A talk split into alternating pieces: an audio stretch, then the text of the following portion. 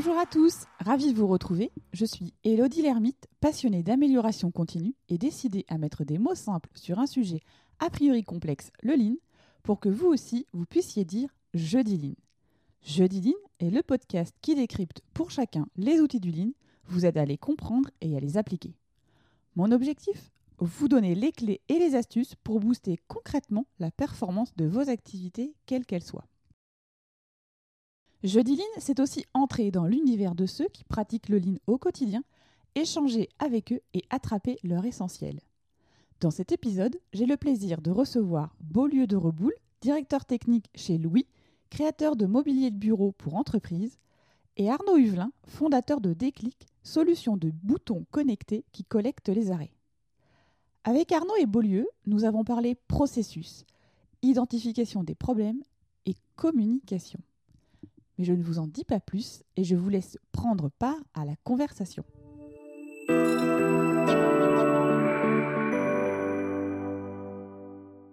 Bonjour Arnaud et Beaulieu.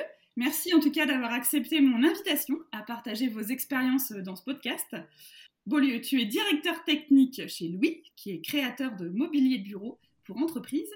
Et Arnaud, tu es fondateur de Déclic, solution de boutons connectés qui collectent les arrêts. C'est ça. Pour commencer, euh, bonsoir. Bonsoir Elodie. Bonsoir Elodie.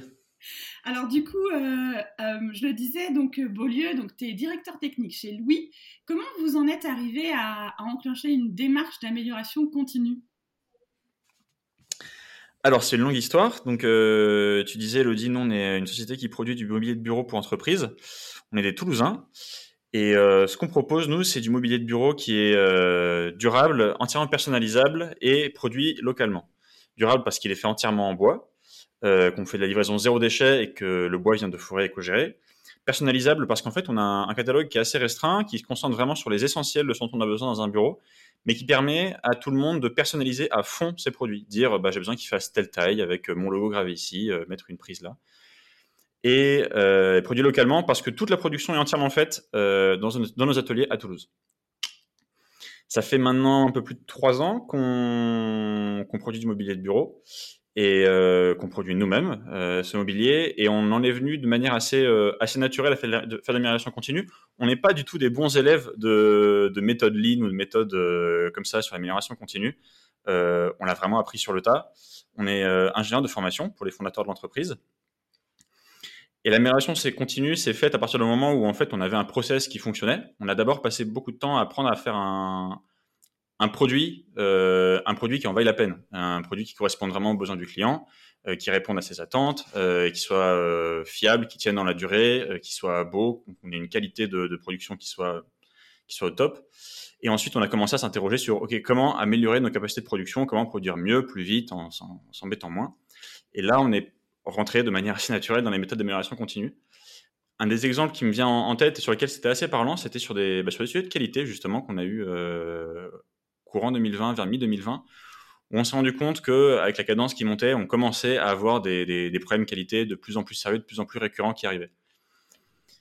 On s'est retrouvé un peu démunis et on s'est demandé quel genre d'outils, quel genre de méthode, quel genre de, de, process on pourrait mettre en place pour faire en sorte que ça aille mieux, parce que euh, concrètement, euh, les règles de bon sens, c'est facile de les appliquer, de dire à tout le monde, bah, fais attention, de mettre une petite fiche de vérification, de mettre un poste de contrôle à la fin. Fais bien ton travail, s'il te plaît. Exactement. Non, mais c'est du bon sens. Euh, c'est par, par là que ça commence. Et on a rencontré Déclic. On a rencontré parce qu'ils sont juste à côté de chez nous. Déclic qui justement propose des solutions pour travailler à ce genre de sujet, qui font, mais euh, Arnaud, tu en parleras plus tout à l'heure, je pense, des boutons qui permettent de faire remonter euh, les aléas qui arrivent en production. C'est-à-dire que les opérateurs vont avoir toute à proximité d'eux un bouton sur lequel ils vont appuyer lorsque quelque chose va se passer. On a travaillé avec eux pour mettre en place ça chez nous et pouvoir faire remonter toutes les informations qu'on avait sur les erreurs. On s'est dit, euh, si on a de la donnée sur euh, où se produisent les erreurs, quand est-ce qu'on a des problèmes de qualité, quand est-ce qu'on a des problèmes de, sur, les, sur les produits, bah, on va en savoir beaucoup plus, on saura ce qu'il faut améliorer, on saura concrètement là où on est mauvais et pas juste à la fin, bah, le client n'est pas content effectivement, c'était un début. On s'est rendu compte qu'en fait, notre démarche n'était pas vraiment la bonne parce que l'outil fonctionnait très bien, remplissait euh, totalement ce qu'il fallait qu'il fasse, mais un outil, c'est pas un process. Et finalement, on a juste mis un outil à un endroit. il fallait d'abord qu'on réfléchisse à une vraie façon de gérer de la qualité. Du coup, on a, on a rencontré des gens qui, eux, sont beaucoup plus spécialisés dans l'amélioration continue, dans le, dans le Lean, qui nous ont expliqué comment monter un vrai process euh, de, de gestion de qualité qui en fait reprenait vraiment pas mal des méthodes qu'on avait déjà mises en place. C'est-à-dire, c'est bête, mais en général, la, fiche toute simple de liste des checks qualité qu'il fallait faire, bah, il fallait la faire. Il y a plein de petites étapes qu'on avait faites. Simplement, ce qu'ils nous ont expliqué, c'est qu'il ne s'agit pas simplement d'avoir des éléments qui existent et de dire je pose ça là et ça va améliorer la qualité.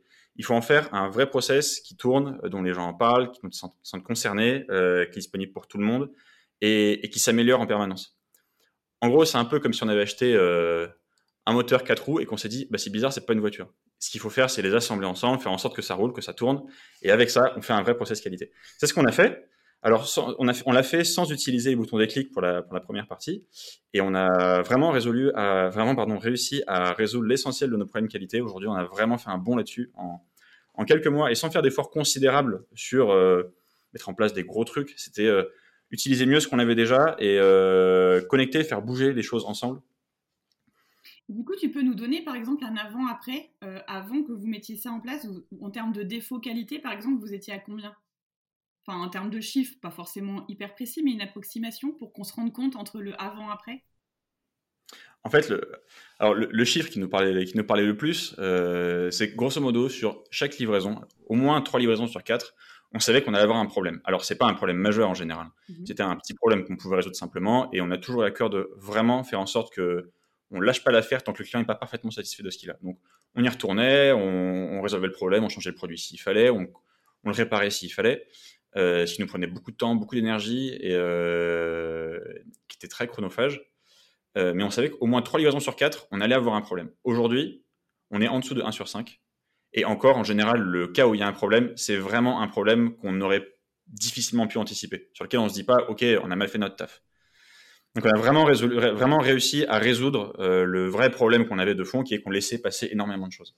Et ça, en combien de mois, dis-moi concrètement, euh, entre le moment où on s'est dit ok ça va plus, il faut faire quelque chose, avoir une approche vraiment différente, et le moment où on a constaté que bah ça sort et c'est nickel, il s'est passé deux mois et demi. Ah oui, quand même. Ils sont assez réactifs. Moi j'adore cette histoire de, de Beaulieu avec les boutons, euh, parce qu'il dit finalement on a, on a mal utilisé les boutons et, euh, et ils nous ont servi à rien. Et moi j'adore ça parce que en fait c'est pas vrai. c'est ça que je dis à mes clients souvent et c'est ça qui est génial avec ces boutons même quand il mesure quelque chose de, entre guillemets, faux ou de pas juste, il mesure quelque chose. Et l'intérêt des boutons, des fois, c'est pas finalement la data qui vont remonter, euh, c'est les questions qui vont soulever. Parce que derrière, en fait, euh, Beaulieu, quand je lui ai présenté euh, des clics, on se connaît, on se connaît d'avant bien sûr, mais quand je lui ai présenté des clics, il m'a dit ah ouais, ça peut être intéressant. ouais, viens, on va. Ah ouais, ça va être bien. Je vais commencer à mesurer des choses. Il a écrit sa liste de boutons. Il y en avait une dizaine, je crois. Mmh. Et en fait, quand les données sont sorties, il m'a dit, euh, euh, après, plusieurs mois de voilà, on prend les données, il m'a dit finalement les données elles nous sont pas utiles parce qu'on mesure pas la bonne chose. Et du coup moi j'étais super content parce qu'en fait et c'est ça aussi l'intérêt des boutons déclic, c'est un outil, c'est un outil qui sert juste à, euh, à réaliser où on a des problèmes et quels sont nos problèmes. Et donc finalement en mesurant des défauts qui pensaient être les bons, ça l'a on l'a on aidé euh, à notre manière à aller du coup chercher les réponses pour aller euh, traiter ce problème qualité. Et du coup, c'est moi du coup même si jamais euh, il y a des gens qui pourraient considérer que les boutons ils ont ils ont ils ont pas mesuré la bonne chose, moi je pense qu'ils ont un peu aidé, tu vois, mmh. à ce que vous ayez cette démarche. avant, tu te serais pas dit tiens, on va on va embaucher un, mec pour aller travailler sur nos processus parce que tu pensais que tu pouvais tout résoudre en interne, tu vois. Mmh. Et alors, donc, du coup, là, on a été un peu vite parce que là, Arnaud, t'a pris la parole. Euh, la solution. Ah non, il n'y a pas de souci. La solution déclic. Donc, tu as parlé de boutons. On peut peut-être présenter la solution déclic. Qu'est-ce que c'est que ces petits boutons, en fait? Comment t'en es venu à créer cette solution-là? Euh, Mais en fait, comme il, comme il le vit, Beaulieu, moi, avant aussi, je travaillais dans, euh, je travaillais dans les usines, chez, chez, chez, Airbus notamment, mais peu importe, peu importe les usines. Il se passe plein de choses la journée. Euh, la vie d'un opérateur. La vie d'un opérateur, elle est, rythmée, par deux choses principales. Un, c'est la cadence qui doit tenir. Et, euh, la cadence qui doit tenir, il faut, vraiment voir ça comme une fierté. C'est comme, je sais pas, tous les gens, par exemple, qui sont dans les bureaux, qui nous écoutent. À la fin de la journée, tu es content quand tu as bien bossé, tu vois, quand tu as fait beaucoup de mails, quand tu as traité beaucoup de dossiers, tu es content. Mais quand tu bosses dans un atelier, pour tes ébénistes, j'imagine c'est pareil. Quand tu as fait euh, ton quota de meubles, je sais pas si c'est 20 ou je, sais plus, mais tu vois, quand tu as fait ton quota de meubles de la journée, bah, tu es content. Et quand tu l'as pas fait, eh ben, t'es pas content. ça te saoule. Parce que tu es là, putain. Alors, je suis à Toulouse, donc on a le droit de dire putain, c'est pas un gros mot chez nous. T'es là, putain, euh, j'ai pas réussi à atteindre mon- ma journée. Parce qu'en fait, la deuxième chose qui rythme ta journée, c'est les aléas. C'est les arrêts, c'est les aléas de la vie, en fait. Genre, euh, ben, dans une usine, une usine, c'est vivant, une usine, c'est pas figé. Et il peut se passer plein de choses. D'un coup, il y a un éclat sur du bois. D'un coup, j'ai plus de colle. D'un coup, j'ai la perceuse qui, s'enraye. Euh, et en fait, il peut arriver plein de trucs. Plein de petites choses qui font qu'à la fin de la journée, t'as pas réussi à atteindre ton quota. Sauf que la réalité terrain, c'est que toutes ces choses-là qui arrivent et que du coup, toi, te, te ronges dans toute ta journée en tant qu'opérateur, eh ben, le directeur des opérations de l'usine, il les voit pas. Alors déjà, un, c'est normal parce que même si vous êtes euh, une vingtaine dans la boîte, ce qui est pas, ce qui est pas beaucoup, on pourrait se dire que tu pourrais tout voir, mais bon, tu vas pas passer ta journée derrière 20 personnes, c'est pas possible. Et puis en plus, même si jamais genre euh, il essayait de, de voir tout ce qui se passe, c'est impossible. euh, Nos cerveaux, ils arrivent pas à retenir. Si tu veux, on fait un exercice assez simple. Euh, Elodie, la semaine dernière, tu as sorti ton téléphone combien de fois de ta poche? Je sais pas. Et même si tu me donnais un chiffre, je te croirais pas. Donc en fait, déjà, on a ce problème-là où il y a une information Mm. qui va être redondante, embêter les gens. Ils le savent. C'est ça qui est génial. Quand tu arrives dans une usine, tu lui dis c'est quoi le problème qui arrive le plus souvent? Tout le monde le sait déjà. Par contre, tu lui demandes combien? Et c'est là où c'est là où les gens sont perdus. Et donc du coup, finalement, euh, quand euh, quand j'ai quand on a j'ai vu ce problème-là dans l'industrie. Euh, après, j'ai rencontré, euh, j'ai commencé à travailler dans un accélérateur de start-up après mon école d'ingénieur. Et c'est là où les deux ont commencé un peu à se mélanger. Et, euh, un jour, chez une visite client d'un gros sous-traitant qui fabrique des pièces pour l'aéronautique, on a, on a vu ce problème-là et on a testé cette idée avec ces boutons. On s'est dit finalement, il faut un système qui soit en dehors des ERP, en dehors des MES, en dehors des GMAO, quelque chose qui soit simple, qui soit centré que sur la collecte, que sur la quantification. Donc le bouton, c'est pas une alarme. Le bouton, c'est vraiment un compteur. Et ce bouton-là, on le pose n'importe où, il marche. Je l'allume pas, je l'éteins pas, je le paramètre pas, je peux le déplacer, je peux le renommer. Tu vois, c'est vraiment euh, l'outil dont rêve euh, Beaulieu. Il subit pas ça, il a de la chance, mais tous les directeurs industriels que je rencontre qui ont des ERP, des GMAO, des systèmes, mais horribles, parce que, parce que pas flexibles, parce que pas simples, parce que complexes, ils rêveraient d'une solution où tu fais pouc, pouc, pouc, tu vois. Et nous, c'est ça, en fait, qu'on qu'on leur donne avec des clics qu'on a voulu faire. C'est un outil qui, qui est vraiment euh, à la carte et euh, que je peux poser n'importe où pour mesurer tout ça. Alors, moi, ce que je vois aussi, c'est que du coup, euh, il n'est pas réservé au monde industriel finalement, parce que du coup, tu peux le démultiplier sur quel que soit le, le- le type de structure finalement. On pourrait, pour, l'instant, nous, on a décidé de se, de se focus. Euh, on, est, on est focus, on est, on est focus que sur l'industrie, mais ça pourrait marcher dans d'autres secteurs. Euh, mais après, ça, c'est les problématiques euh, d'une startup. Tu es, Oui. obligé d'être focus. Et euh, nous, aujourd'hui, c'est le sujet qui nous fait le plus vibrer. Pourquoi? Euh, Personnellement, moi, ça me, ça me, rend, euh, ça me rend fou qu'aujourd'hui, euh, les choses fabriquées en France coûtent plus cher que les choses fabriquées en Chine, alors qu'on a la capacité euh, parce qu'aujourd'hui le coût d'un produit c'est pas le coût de la main d'œuvre le coût d'un produit c'est le coût des machines que tu as. C'est ta capacité à produire euh, avec des bons process. Et c'est pas et c'est pas la différence du coût main d'œuvre qui fait qui fait ça. Donc euh, moi j'ai envie qu'on se rende compte qu'en France comme les usines de Louis il y a une industrie qui est extraordinaire. Il y a des on pourrait consommer que des choses fabriquées en France ou au moins proches de nous. Et du coup nous on lutte pour ça et on donc c'est pour ça qu'on se focalise que sur l'industrie aujourd'hui Si on revient sur ce que euh, Beaulieu a partagé, finalement, euh, de, de ton œil, euh, toi d'expert, on va dire, euh, d- des clics, c'est-à-dire que, euh, est-ce que toi tu le voyais déjà par avance que techniquement, toutes les données, toute la collecte que lui il t'avait demandé, à un moment, il allait forcément saturer? T'imagines Je le savais depuis le début. non, alors, euh, je, me, je ne me considère pas du tout comme un expert euh, euh, ni de l'amélioration continue, ni de l'analyse. Chez Déclic, nous, notre expertise, euh, c'est de fournir un outil qui collecte cette donnée. Euh, l'analyse derrière, euh, justement, c'est pour ça qu'on travaille des cabinets de consultants généralement euh, pour fournir l'analyse et les recommandations. Chez Beaulieu, non, je le savais pas. Euh, quand on l'a installé euh, chez Louis, euh, moi j'étais déjà un hyper content euh, parce que je connaissais l'usine et j'étais- contente parce que c'est du du pur made in France toulousain donc c'est un peu chauvinisme Euh, mais moi je pensais que ça allait super bien marcher je pensais qu'il allait euh, qu'il allait collecter et tout ça et en fait ce qui était génial et c'est le cas avec tous nos clients en fait depuis le début tous nos clients ils prennent les boutons ils prennent l'outil Et, euh, c'est comme un tournevis. Il y en a, ils vont visser des vis. Il y en a d'autres, ils reviennent, ils disent, moi, j'ai ouvert un pot de peinture. Il y en a d'autres, ils reviennent, ils disent, moi, j'ai fait des trous avec le tournevis. Et ben, c'est ça. Et en fait, ils nous apprennent des choses. Et à chaque client, on apprend un nouveau truc sur le produit qu'on n'avait pas forcément compris au début. Et Beaulieu, ça a été que mesurer de la qualité, c'est-à-dire des, des, euh, des, des erreurs de qualité, euh, ben en fait c'était pas très pertinent parce que ça apportait pas euh, ça apportait pas une plus-value en fait. Par contre mesurer euh, et c'est vrai qu'on a fait des modifications derrière, on a Mmh. fait des autres C, mesurer des processus, tu vois, mesurer des, des erreurs dans le processus, des, des, des, petits grains de sable dans le rouage, ça ça apportait beaucoup plus de valeur parce que derrière c'était actionnable. euh, pour, euh, pour, le reste, pour le responsable de production en termes de je peux apporter des améliorations, je peux améliorer la vie des collaborateurs et je peux améliorer ma cadence du coup. Et donc, du coup, là, Beaulieu, donc vous avez repris euh, les boutons. Donc là, vous étiez sur un problème qualité au démarrage. Et là, vous l'avez repris, là, en ce moment, c'est ça? Sur plutôt une un côté de productivité euh, au niveau de certaines machines. Exactement. On s'est concentré sur, euh, sur deux, deux parties de notre processus.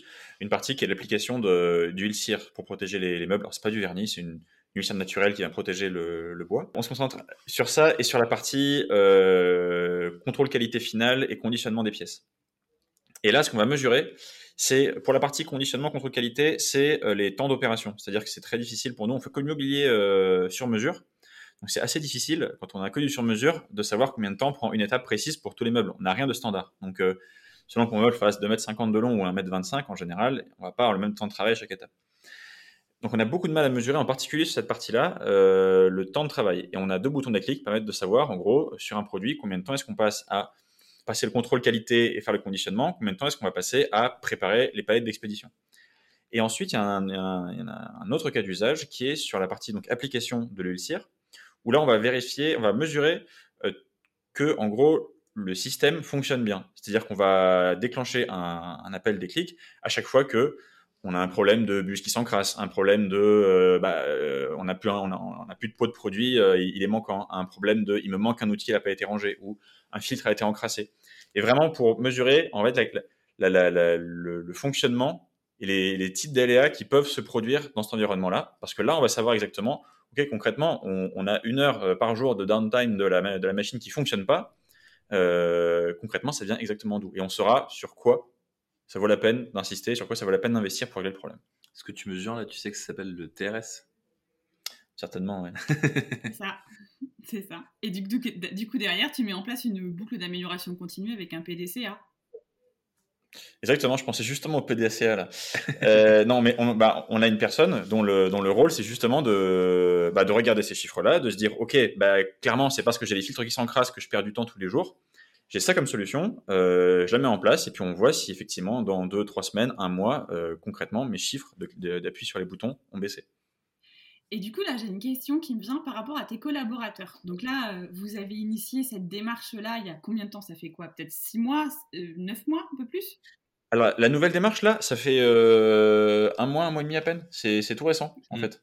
C'est tout récent parce qu'on a, on a voulu prendre le temps de bien apprendre de notre process, de notre première expérience avec des clics et, euh, et- être sûr de comment est-ce qu'on voulait procéder pour la nouvelle. Ça fait un mois et demi à peine. Donc on n'a pas encore de vraies solutions qui ont été implémentées et dont on a pu valider l'efficacité avec, euh, avec des clics. Mais ça va arriver Mais bien. déjà, est-ce que toi, tu as vu déjà au niveau de tes collaborateurs déjà un changement? C'est-à-dire dans leur façon de travailler? Dans leur façon de travailler ou dans la façon d'aborder euh, les aléas? Enfin, ce, que disait Arnaud, quand tu passes pas une bonne journée parce que finalement, tu avais prévu de faire X, X mobilier aujourd'hui et finalement, tu l'as pas fait. Est-ce que, euh, du coup, dans leur façon d'appréhender euh, euh, bah, les journées qui sont peut-être pour eux un peu moins bonnes, est-ce qu'ils l'appréhendent de, façon différente? Alors moi, je passe pas, je passe pas la journée dans la cabine à ce moment-là, donc je peux pas le voir concrètement. Par contre, j'ai constaté deux choses. La première, c'est un énorme enthousiasme à l'idée d'avoir un, outil pour mesurer cette frustration. C'est-à-dire que jusqu'à maintenant, à part le niveau de colère de quand il rentre dans le bureau pour me dire bon vraiment là ça marche mal, on n'avait rien pour mesurer et, personne n'a envie de, de- de- de- de- d'avoir comme seul moyen d'exprimer son, son mécontentement d'avoir à crier plus fort. Donc ils avaient un énorme enthousiasme à l'idée de pouvoir se dire ok concrètement si on a cliqué 17 fois cette semaine sur ce bouton, c'est que bah, tout le monde saura qu'il y a un problème là-dessus. Quoi.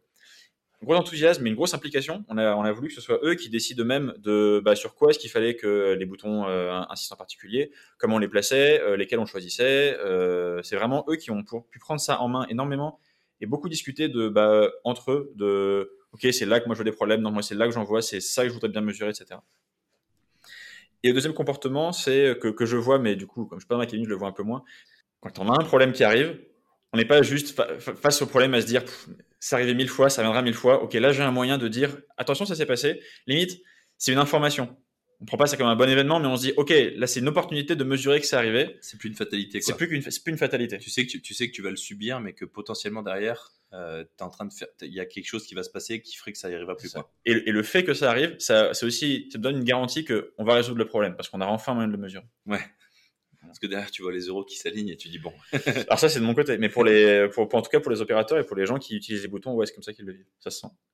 Et ça, Arnaud, euh, dans, les autres, dans, vos autres clients, c'est quelque chose aussi que vous voyez, euh, enfin, qui, se ressent aussi, que vous, vous constatez? On a vu des trucs, mais, euh, mais hallucinants. Moi, je... Déjà, il y a un truc qu'on entend à chaque fois de tous les clients, franchement, vraiment, sans exception. À chaque fois, c'est oh, autant à tous, hein, tous, mais vraiment, genre, même moi, je me souviens, le tout premier client que j'ai que j'ai installé après vous, je pars en Bretagne, donc c'est une entreprise qui fait des produits, des produits chimiques, principalement des nettoyants. J'installe les boutons. Le matin, avec l'opérateur, on les positionne sur une, chaîne, une ligne de conditionnement. J'arrive le soir à l'aéroport et je vois sur la plateforme 60 appuis sur un bouton. Je fais mince, on a un problème, il y a un truc qui marche pas dans le système et tout. Et, et je suis un peu en panique et j'appelle le client, je dis oh, t'as installé les boutons, vous avez utilisé cet après-midi? Il me dit ah ouais je suis super content, euh, c'est génial, rien qu'en une après-midi là, euh, t'as vu je te disais qu'on avait des problèmes, euh, ça fait plaisir et tout. L'opérateur il me dit qu'il a bien appuyé et tout et, j'étais j'étais trop content et j'étais sur le cul en même temps, tu vois genre de dire c'est souvent c'est souvent ça qui se passe chez nos opérateurs. Il y a un changement de comportement et ce qu'on a vu chez beaucoup de nos clients, c'est que du coup les boutons ils mettaient tout le monde au même niveau. Mmh. Parce qu'en fait, et les données, euh, finalement, elles, rendent euh, du coup euh, les problèmes de, des opérateurs légitimes et concrets en fait aux yeux des directeurs. Et donc du coup, ils sont plus dans une relation de force où, où, ils essayent de faire valoir leurs droits et le, le, directeur il essaye de dépenser le moins d'argent. Non, ils sont dans une relation de construction ensemble où les opérateurs disent regarde, tu vois, c'est dommage, on, on, a ces problèmes-là. Et le directeur il dit ah ouais, du coup c'est ça arrive tant de fois, ben, je vais je vais trouver des solutions quoi. Ou alors, comme disait Beaulieu tout à l'heure, euh, il faut qu'à un moment, quand on n'en peut plus, on va finir par aller hurler dans le bureau du directeur, quoi. Et euh, Beaulieu, ça fait partie de ces usines. Euh, donc c'est une usine qui est, qui est quand même assez récente. Tu vois, on a des, on a, on a installé un client la semaine dernière, Semain, dans le sud de la France. l'usine, elle a plus de, je sais pas combien d'années. Enfin, tu vois, c'est le, le, directeur de l'usine, il a commencé là, il a, euh, ça fait 25 ans qu'il travaille dans l'usine. Il a commencé, c'est lui qui a construit les premières machines, tu vois. Donc, euh, dans une usine comme ça, il y a beaucoup plus de d'histoire. Euh, et ben, et ben, en fait, pourquoi est-ce que ça a été un client qui, qui j'ai su dès le début que ça allait être génial, c'est que quand on est arrivé, il nous a dit que la liste des boutons, c'était les opérateurs qui l'avaient écrit, et qu'en fait, souvent c'est ça, c'est quand il y a un dialogue en fait. Quand on, nous, les boutons, à chaque fois qu'un client nous dit euh, non, non, mais euh, c'est moi le directeur qui vais décider. On sait que c'est mal parti. On sait qu'il va revenir dans un mois et qu'il va nous dire bon, il faut modifier parce que les opérateurs, ils en veulent d'autres. Et, euh, tous nos clients qui nous disent bah, qui c'est qui doit écrire la liste, on leur dit à chaque fois la même chose. C'est celui qui appuie sur le bouton, qui écrit ce qu'on marque, qui écrit ce qui est marqué sur le bouton parce que c'est ses problèmes. Mmh. Donc ça, c'est des comportements. Tu vois, quand j'ai lancé des clics en février 2020, je pensais que c'était un produit technologique et en fait, je me rends compte que c'est euh, un, outil, euh, un outil de communication euh, humain finalement.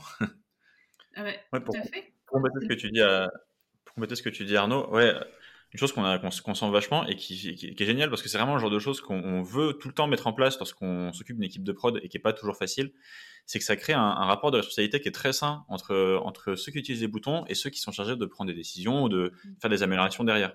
C'est-à-dire que tout le monde est responsable de quelque chose, c'est un, un, vrai jeu où tout le monde doit jouer sa part et en fait, le travail de chacun a une part égale dans le, dans le résultat final.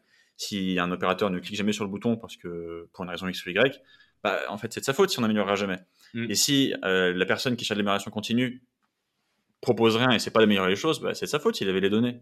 Donc, euh, ça crée vraiment un, rapport de relation entre les gens qui est super sain et qui effectivement lise tout ça et permet de discuter énormément autour des problèmes et pas juste de se rejeter, rejeter la balle en mode bah, vous utilisez mal les machines ou bah, vous les améliorez pas. Quoi. Tu vois, il y, a un truc que j'entends très peu et, euh, et, que, et que nous disent, je sais que c'est comme ça que Bolu réfléchit, c'est comme ça que d'autres réfléchissent, c'est un jour j'ai un, directeur industriel qui est le responsable d'une dizaine de sites. Donc c'est le directeur des directeurs, tu vois. Il me dit texto et, et c'est normalement on devrait tous savoir comme ça. Il me dit moi je suis un métier support. Mon métier c'est d'être là pour que les gens puissent travailler dans de bonnes conditions. Je suis pas là pour donner des ordres. Euh, je suis pas là pour, pour, pour blâmer si jamais mes opérateurs ne peuvent pas bien travailler, c'est ma faute. Et, euh, c'est un peu ça, moi, je pense, le, le lean et l'amélioration continue. C'est qu'en fait, euh, plus tu montes dans les strates, euh, plus en fait, tu n'es, qu'un métier support dont, le, dont ta préoccupation quotidienne est de faire en sorte que ceux qui apportent la valeur produit, qui produisent physiquement de la valeur, puissent travailler dans des bonnes conditions, qu'elles soient psychologiques et physiques. Mmh. Et du coup, c'est quoi les prochaines étapes? Alors, euh, on va commencer par, euh, par Louis. Euh, c'est quoi les prochaines étapes pour, pour la société? Tu veux dire au niveau de l'amélioration continue ou de manière générale de façon, générale, parce que là, du coup, vous allez effectivement bah, être dans cette boucle d'amélioration continue. Donc, j'imagine que vous allez continuer et peut-être lancer des chantiers d'amélioration continue. Ou... Ouais, alors, c'est une, une, partie un peu charnière pour nous parce qu'on est, on est vraiment devant un, un assez gros saut à faire sur plusieurs aspects. Déjà, on commence à être un peu à, être un peu à l'étroit dans l'usine actuelle. Donc, on est en train de, on est sur le chantier de la nouvelle usine, qui est toujours une, sacrée étape dans une petite boîte comme nous. C'est la première fois qu'on va déménager une vraie ligne de production. Euh, donc, première grosse étape. Et ensuite, on est en train euh, de, réfléchir à, euh, à, faire des investissements assez conséquents sur plusieurs parties de notre processus pour vraiment permettre de l'accélérer. C'est-à-dire que on voit aujourd'hui qu'en améliorant, on, arrive à, gagner un peu, à, monter en qualité, à monter en cadence, gentiment, mais il y a vraiment des, postes qui sont pas scalables et des étapes critiques qui sont pas scalables et qui commencent à être, euh, vraiment des points de douleur lorsqu'on veut monter en cadence. Et on, est au stade où il faut se dire, OK, euh, là, je dois investir sur de la plus grosse machine, sur des plus gros systèmes qui nous permettent d'aller beaucoup plus vite. Donc, on a un vrai travail de mesure à faire là-dessus. Euh, je sais pas, du coup, je suis pas un expert en amélioration continue. Je sais pas dans quelle mesure c'est dans l'amélioration continue. Il y a quand même des changements qui vont être assez, euh, drastiques dans, la prod euh, à venir. Mais, euh, mais ouais, là, sur les six prochains mois, normalement, on, est, on, veut, on, veut vraiment pouvoir intégrer au moins deux gros systèmes, deux gros nouveaux systèmes qui changent complètement la qualité de certaines opérations et, et déménager notre chaîne de prod. Et pour Déclic, du coup, c'est quoi les prochaines étapes?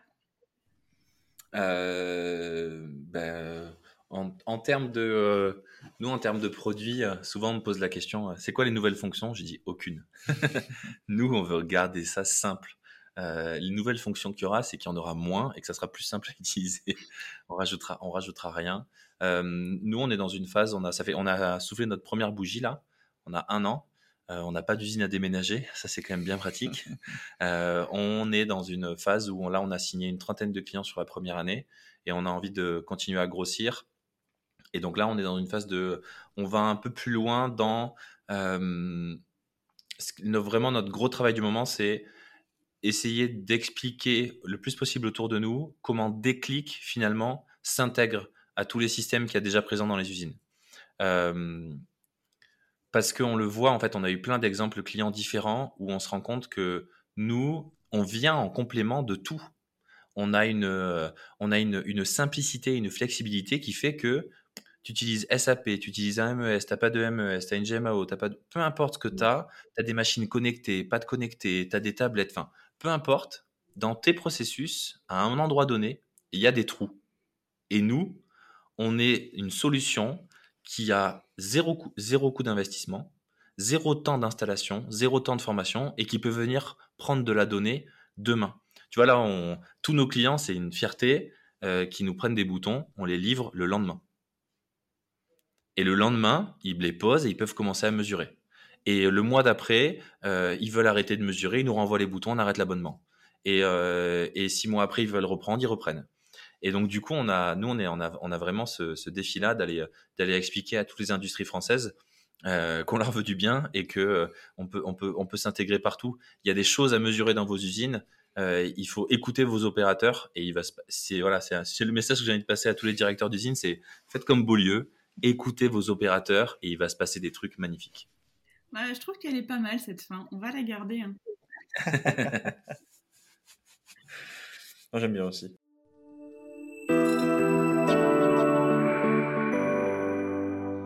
Enclencher une démarche d'amélioration continue, c'est avant tout enclencher une philosophie.